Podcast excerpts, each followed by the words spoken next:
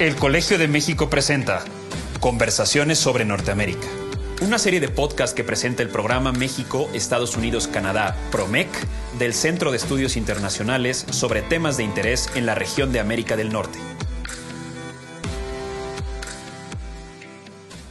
China y Estados Unidos frente a frente.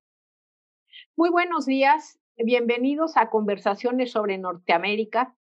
El día de hoy la profesora Ana Covarrubias y yo, Celia Toro, vamos a conversar con la profesora Marisela Connelly del Centro de Estudios de Asia y África del Colegio de México sobre las relaciones entre Estados Unidos y China. China y Estados Unidos frente a frente. Muchas gracias, profesora Connelly, por acompañarnos y ayudarnos a entender esta dificilísima relación entre un poder en ascenso y uno en declive para muchos internacionalistas, una situación así no puede conducir más que a un enfrentamiento cuyo desenlace marcará toda una época. Henry Kissinger, nos ha recordado la profesora Connelly, ha descrito la rivalidad entre China y Estados Unidos como una nueva guerra fría. Y Graham Allison sostiene que el orden internacional que viviremos en las próximas décadas dependerá de que Estados Unidos y China puedan evitar un conflicto armado. Donald Trump prácticamente inicia una guerra comercial contra China al imponer, como ustedes recordarán, aranceles a un buen número de productos chinos, lo que condujo a China, desde luego, a hacer lo propio con los productos estadounidenses. La guerra comercial, que nos asustó a todos, no escaló más allá porque en enero de 2020 se ponen de acuerdo estos dos gobiernos, China y Estados Unidos firman la fase 1 de un acuerdo comercial en el que convienen reducir tarifas, o sea, empezar a reducir los aranceles que se habían impuesto, y un acuerdo que impulsa además la compra de más bienes y servicios estadounidenses por parte de Beijing. Es decir, Estados Unidos obliga a China, como obligó a otros países, a comprarle más bienes y servicios. Pero la profesora Connelly nos advierte también que la relación entre China y Estados Unidos ha entrado en una fase de mayor competencia, justo por el liderazgo internacional, y que se manifiesta en disputas que van más allá de las comerciales y las tecnológicas. Estas últimas quizá más importantes que las comerciales. El gobierno de Trump, por ejemplo, puso a compañías de telecomunicaciones chinas como Huawei y ZTE en su lista negra para impedir que compren microprocesadores producidos con tecnologías estadounidenses. Es un duro golpe para estas compañías, no cabe duda, pero hay rivalidades que probablemente se agudicen en los próximos tiempos, además de las comerciales y tecnológicas, de las que nos va a hablar la profesora Ana Covarrubias. Muchas gracias. Eh, la rivalidad incluye desencuentros en el mar del sur de China, la cuestión de Taiwán, la imposición de la ley de seguridad en Hong Kong, el respeto a los derechos de los uigures en Xinjiang y el último año en la pandemia, el COVID-19. Recordemos que en abril de 2020, Donald Trump advirtió al gobierno chino que enfrentaría las consecuencias si resultaba responsable de esparcir el COVID-19 pues el virus podría haber surgido de un laboratorio virológico ubicado en las cercanías de Wuhan. En 2019, las noticias sobre el confinamiento de grupos de la etnia uigur de Xinjiang de origen musulmán en campos de reeducación para que abandonaran sus costumbres machistas dio pie a críticas del gobierno de Estados Unidos. Mike Pompeo, entonces secretario de Estado, anunció que el gobierno impondría restricciones al otorgamiento de visas a funcionarios chinos involucrados en la represión y violación de los derechos humanos de los uigures. En junio de 2019, el gobierno de Trump condena los acontecimientos violentos en la región administrativa de Hong Kong y la promulgación de la Ley de Seguridad Nacional de Hong Kong, firmada por Xi Jinping. Un mes después, el presidente de Estados Unidos firma un documento en el que pedía sancionar a individuos y entidades que contribuyeran a la erosión de la autonomía de Hong Kong. El Departamento del Tesoro norteamericano impuso sanciones a funcionarios chinos y a la jefa ejecutiva de la región administrativa de Hong Kong, Carrie Lam. El gobierno chino condenó estas acciones y señaló que la puesta en vigor de la Ley de Seguridad Nacional era necesaria para mantener el orden en Hong Kong. Estados Unidos ha dado su apoyo al gobierno de Taiwán y no solo eso, sino que cuando Kai Ing-wen inició su segundo periodo de gobierno, Pompeo y otros funcionarios norteamericanos la felicitaron, lo que desde luego molestó a China. De todas maneras, el gobierno estadounidense continuó con la venta de armamento a la isla y además le dio su apoyo para que pudiera ampliar su espacio internacional. En suma, la administración Trump vio al gobierno chino como un adversario que debía ser bloqueado y aislado.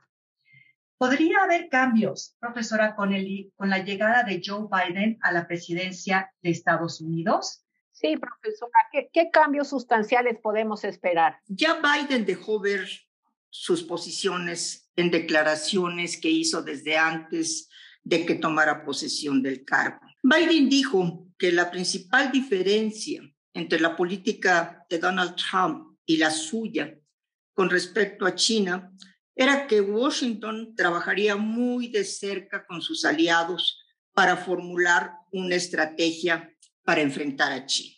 Textualmente, el presidente Biden dijo, necesitamos alinearnos con otras democracias de manera que podamos establecer las reglas en lugar de dejar que China y otros lo hagan.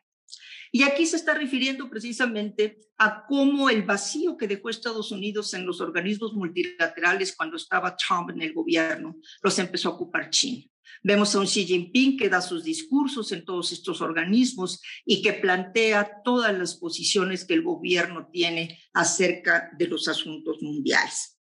Además de que, bueno, está pensando en formular esa política común con la Unión Europea y con la OTAN, también está pensando en formularla junto con este grupo que se, que se creó, eh, conocido como el Diálogo de Seguridad Cuadrilateral, compuesto por Estados Unidos, por Australia, por Japón y por India.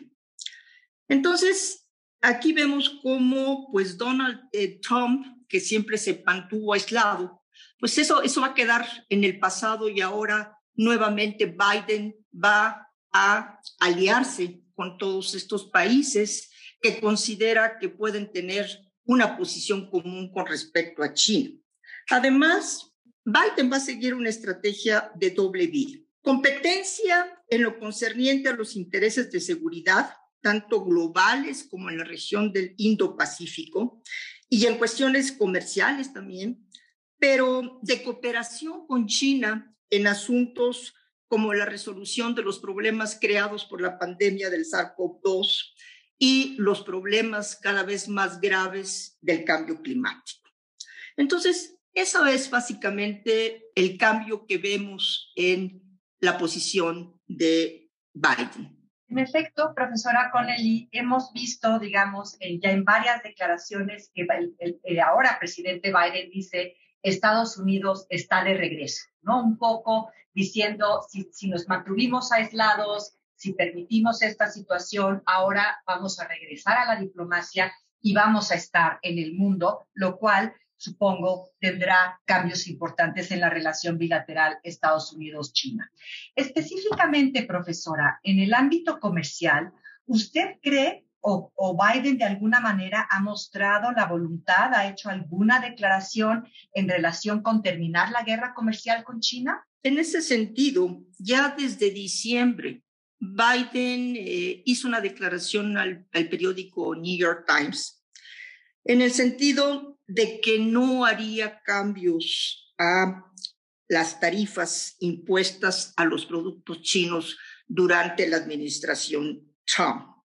Entonces, es muy probable que sigan las controversias eh, en ese sentido, que quizás Biden también eh, ponga más tarifas o suba las que están o las baje.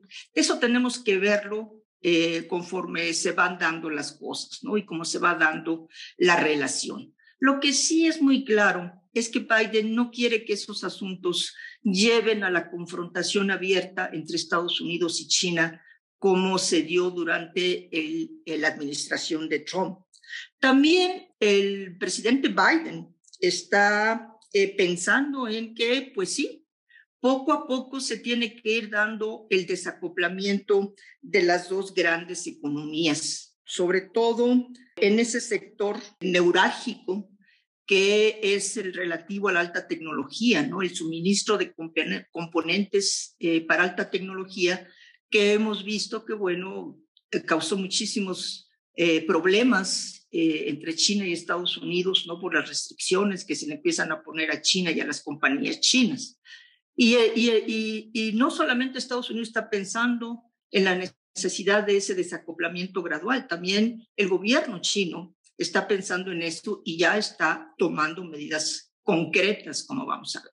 Bueno, profesora, pues muchas gracias. Nos dio toda una mirada desde el punto de vista comercial. Eh, le preguntaría ahora cómo percibe el gobierno chino al nuevo gobierno de Estados Unidos. ¿Usted cree, profesora Connelly, que podría cooperar con Estados Unidos en materia de cambio climático? ¿Los chinos estarían dispuestos? ¿Cómo están viendo venir el futuro los chinos? El gobierno chino ha estado muy atento a todo lo que dice eh, el presidente Biden, aun cuando todavía era candidato, lo que han dicho eh, las personas que componen su, su gabinete. Y los líderes chinos están conscientes de que eh, van a seguir los problemas, de que la cuestión comercial va a estar ahí presente siempre en, la, en la relación bilateral, que se le va a seguir criticando a China por lo que hace dentro de el país, lo que hace en la región asiática. Pero también los líderes chinos, líderes de alto nivel como, como Yang Yeochu, que él conoce muy bien a los Estados Unidos, él ha dicho que eh, es necesario cambiar esa política equivocada de confrontación que siguió el gobierno de Donald Trump. Ya ha dicho que Biden tiene que ser más sensible y tiene que eh, dialogar con China para poder resolver los problemas, porque eso es lo que quiere el gobierno chino, que nuevamente se establezca un diálogo productivo en donde se traten todos los problemas conflictivos en la relación y que finalmente puedan llegar a una solución. En lo que no está de acuerdo China es en que el gobierno de Biden se siga metiendo en lo que considera son asuntos internos de China, como es la cuestión en Xinjiang y la cuestión en Hong Kong, ¿no? Toda, todo, toda esa crítica que le hacen a China por violación de los derechos humanos. ¿Por qué? Porque como decía antes, estas son cuestiones centrales para China y no admite que Estados Unidos interfiera. Pero China también está pensando en ese desacoplamiento, como decíamos antes, gradual de las dos grandes economías. Beijing sabe lo frágil que puede ser si sigue dependiendo de importaciones de componentes claves de tecnología. Por eso es que ahorita está poniendo en práctica lo que llama la doble circulación, que quiere decir que continúa con sus relaciones económicas con el mundo, que esa sería la circulación internacional, pero también continúa con lo que sería la circulación interna relativa a el apoyo del mayor consumo interno y de la innovación. Y lo interesante de todo esto es que en el quinto pleno del decimonoveno Congreso del Partido Comunista Chino, que se celebra en octubre de 2020, ahí Xi Jinping, el presidente Xi Jinping, va a revivir el término maoísta de autosuficiencia. Es decir, China cada vez tiene que ser más autosuficiente, sobre todo en lo que respecta a la innovación y a la tecnología. Y esto es muy importante. Entonces, el desacoplamiento gradual se refiere a un mayor nacionalismo en economía. Sí, a un mayor nacionalismo en economía. ¿Cuál es el plan chino para cambio climático? Bueno, para el cambio climático lo que está pensando China es que debe de haber una cooperación de todos los países. Ya hemos visto cómo en 2015 en la conferencia de países llegaron acuerdos muy importantes. Eh, en aquel entonces Estados Unidos se, se comprometió a reducir sus contaminantes. China también se comprometió a reducir sus contaminantes y lo está haciendo. El caso de China lo está haciendo, porque en el gobierno de Trump vimos cómo rechazó todo eso. Dijo, yo no voy a cumplir con lo que se estableció ahí. En cambio, China sí lo está cumpliendo. Está tratando de que cada vez más se usen energías limpias en China, de que eh, se vaya dejando a un lado el carbón y que se haga una limpieza de los ríos, de los, de los, eh, de los valles también que han sido contaminados, eh, del aire de las grandes ciudades. Y yo creo que en este sentido está haciendo un gran trabajo, porque en verdad la contaminación en China había llegado a niveles insostenibles. Entonces China sí está cumpliendo con los compromisos que ha, que ha hecho a nivel internacional en lo que se refiere a cambio climático. Muy interesante, profesora Connelly cómo el ejemplo del cambio climático también nos, ilustra mucho lo que usted decía al principio de cómo cuando Biden se retrae, China entra de alguna manera al multilateralismo y cambio climático es uno de, los temas eh, muy importantes, que por otro lado era uno de los temas que, que el presidente Trump despreciaba de manera muy eh, directa. Profesora, usted Usted también ya mencionó dos puntos que quisiera, bueno, un punto que quisiera subrayar. Eh, en esta visión de una China sumamente nacionalista, que es lo de los derechos humanos. Usted nos dice que usted cree que China no permite, bueno, está segura que China no permitirá que Biden vaya a promover la defensa de los derechos humanos de las minorías en China, de los habitantes de Hong Kong, que es claramente una de las agendas más fuertes del presidente Biden. En este sentido, me gustaría preguntarle, profesora, si la historia nos da alguna lección en términos de que haya algún tipo de entendimiento de no intervención entre estas dos grandes potencias en ese tema o no. O si sí, vamos a poder ver una eh, defensa de los derechos humanos por parte de la administración norteamericana y desde luego la subsecuente reacción negativa por parte de las autoridades chinas. Bueno, China siempre ha sido muy sensible a esta cuestión de, la crítica a, la violación de derechos humanos dentro de su territorio. Siempre. Recordemos simplemente en la década de los noventas, cuando precisamente el gobierno de Estados Unidos enfatizó mucho ese tema y de hecho lo llegó a vincular con la renovación de nación más favorecida en las relaciones comerciales con China. Entonces, eh, China puede hacer concesiones, pero hasta cierto punto que no, que no vayan a minar su autoridad dentro de su mismo territorio. Y en, el caso de, del presidente Biden, bueno, ya hemos dicho, ya hemos dicho que en, varias de sus declaraciones, él eh, ha afirmado que, bueno, sí, para él son muy importantes las cuestiones del respeto a los derechos humanos. También Kamala Harris ha dicho lo mismo, ¿no? Que es necesario hacerle entender a China que tiene que respetar los derechos humanos. Y bueno, si nosotros vemos nuevamente las declaraciones que han hecho tanto el presidente Biden como Kamala Harris, como otros funcionarios de su administración, pues vemos cómo ellos a veces catalogan como genocidio lo que ha estado haciendo China para suprimir a los uigures en eh, la región autónoma de Xinjiang. Cuando Kamala Harris fue senadora, ella impulsó el acta sobre democracia y derechos humanos en Hong Kong también. Eh, en esta acta se autoriza al gobierno de Estados Unidos a sancionar a funcionarios chinos y hongkoneses responsables de reprimir la libertad de expresión y protesta pro democracia. Entonces, Biden, Biden ha dicho que él en este sentido va a ser muy claro y muy contundente. Entonces, pues ahí pueden seguirse dando problemas, ¿no?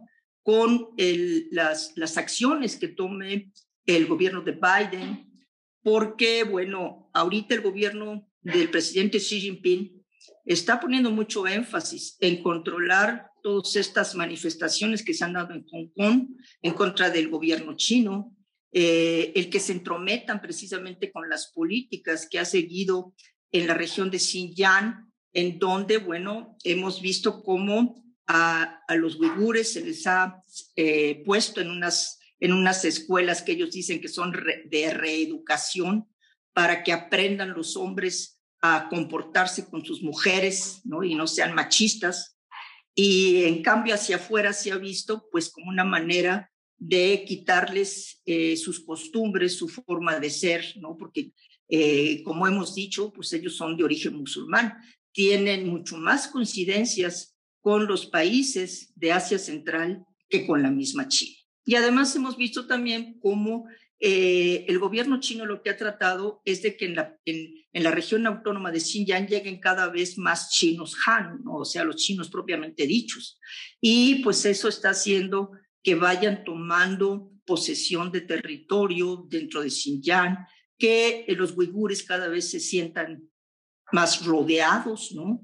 Y, y, que aunque el gobierno chino ha puesto énfasis en mejorar la infraestructura, en mejorar la economía, pero pues eso para a ellos no les dice nada si no tienen esa libertad que necesitan, ¿no? Entonces, eh, ese va a ser realmente un problema que vamos a ver durante esta administración.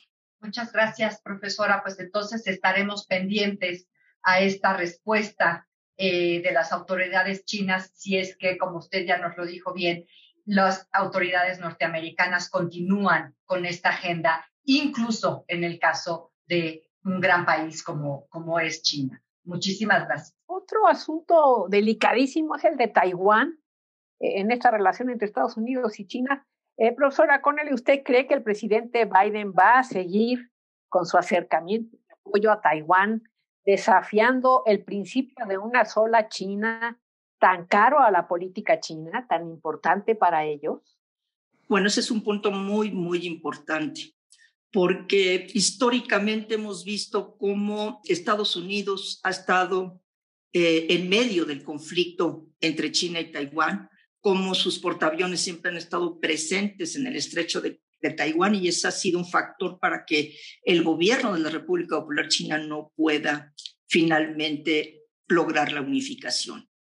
Y los anteriores gobiernos estadounidenses habían sido muy respetuosos de esa, esa sensibilidad de, de los líderes chinos en, el, en este problema de Taiwán.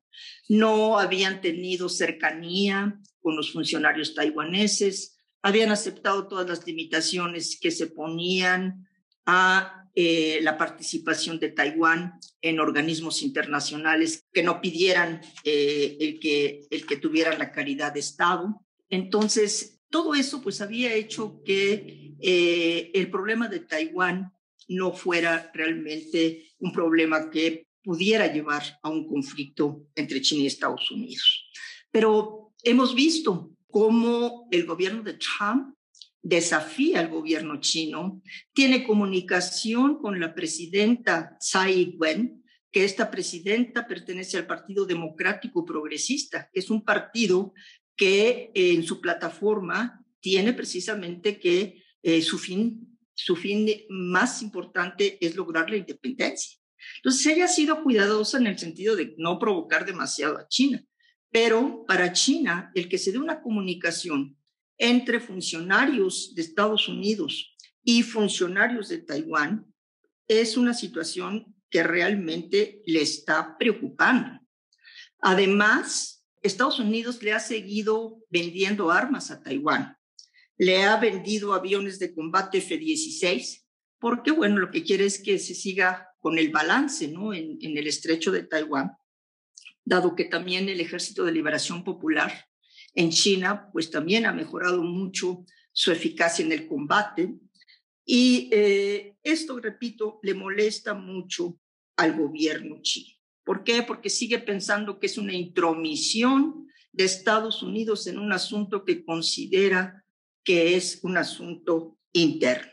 Y en el caso de Biden, lo que estamos viendo es que parece que va a seguir la misma línea de Trump, porque en su ceremonia inaugural, eh, el representante de Taiwán en, en Washington va a ser invitado, cosa que antes no se hacía. Y ese representante de Taiwán en, en, Washington, él está a cargo de la Oficina Comercial y Cultural de Taiwán, que es el organismo que se establece después de que eh, Estados Unidos rompe relaciones con Taiwán eh, en, en, en 79, cuando establece relaciones diplomáticas con Chile. Entonces, ese también es uno de los focos rojos que vamos a seguir viendo en la administración Biden si es que sigue por la misma línea que siguió el presidente Trump. Profesora, ¿y también cree usted que otro foco rojo será que Biden trate de obstaculizar las demandas de soberanía china sobre el mar del sur de China y las islas Senkaku, Diaoyu que le disputa Japón? Ese también va a ser un foco rojo, porque hemos visto cómo Estados Unidos eh, ha criticado mucho esa presencia de China en esta área del mar del sur de China, sobre todo esa posición que tiene el gobierno de chino de decir que, bueno, tiene soberanía sobre varias islas, de cómo el gobierno chino también ha construido islas artificiales en el área, que Estados Unidos piensa que las puede usar precisamente para fines militares. Entonces, bueno, hemos visto cómo a nivel retórico siempre está ahí presente, ¿no? Esa, esa, esa crítica a eh, las ambiciones de China en el, en el mar del sur de China y, y Estados Unidos dice, no, esto es un mar libre, este debe ser un, un mar de libre navegación y ningún Estado puede estar reclamando soberanía sobre el área. Y bueno, en Japón, las islas Senkaku Diaoyu, que como sabemos están en disputa entre China y Japón desde hace muchos años, y cómo Estados Unidos ha apoyado a Japón para que él tenga la administración de esas islas. Y cuando Biden se comunica por teléfono con el primer ministro japonés Suga Yoshihira. Ahí vemos cómo él reafirma eh, ese compromiso que tiene Estados Unidos para defender a Japón en caso de amenaza. Pero lo interesante es que en esa defensa también está incluyendo a las islas Senkaku de Ayu, que sabe perfectamente que, bueno, están en disputa con China. Entonces, también ahí, pues podemos ver conflictos futuros, ¿no? Dependiendo cuál va a ser la actuación que tenga el presidente Biden en ese sentido. Profesora Connelly, me atrevo a hacerle una pregunta que no sé si quiera usted abordar. En vista de que tanto Estados Unidos como China han expresado claramente su preferencia por el diálogo en vez del conflicto, su propósito de quizá desvincularse o desacoplarse, como dice usted, más para tener menos fricciones. ¿Cuál sería el peor error que podría cometer Biden en esta política de diálogo y entendimiento con China? ¿O el peor error que podría cometer China en, en esta política con la que coincide claramente de entendimiento con Estados Unidos? ¿Qué le recomendaría a Biden no hacer o a Xi Jinping evitar a toda costa? Bueno, yo creo que del lado chino hay una gran disposición al diálogo, pero también lo que se observa es que eh, en esta administración de Xi Jinping se toma una posición dura cuando eh, el régimen se siente amenazado, cuando está viendo que países como Estados Unidos pues están defendiendo eh, asuntos como es el se, se dé puerta abierta para que se dé un régimen más democrático, sobre todo en la cuestión de Hong Kong, ¿no? Y Xi Jinping eh, es un hombre que, como dice Biden, no, no tiene ni, ni un centímetro de democrático, eso, eso, eso es muy cierto.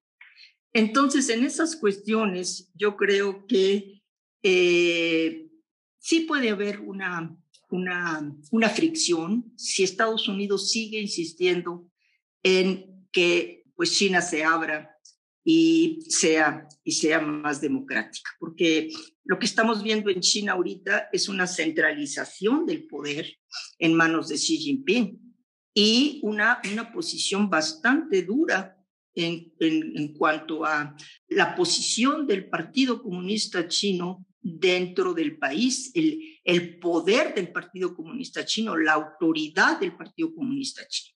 Entonces, eh, obviamente que si se sigue, si siguen las críticas por parte del gobierno de Biden en ese sentido, sí van a haber problemas. Pero yo siento ahorita que el gobierno chino lo que desea es establecer un diálogo y acabar ¿no? con, con toda esa situación que se dio durante el gobierno de Trump. De acuerdo, muy bien.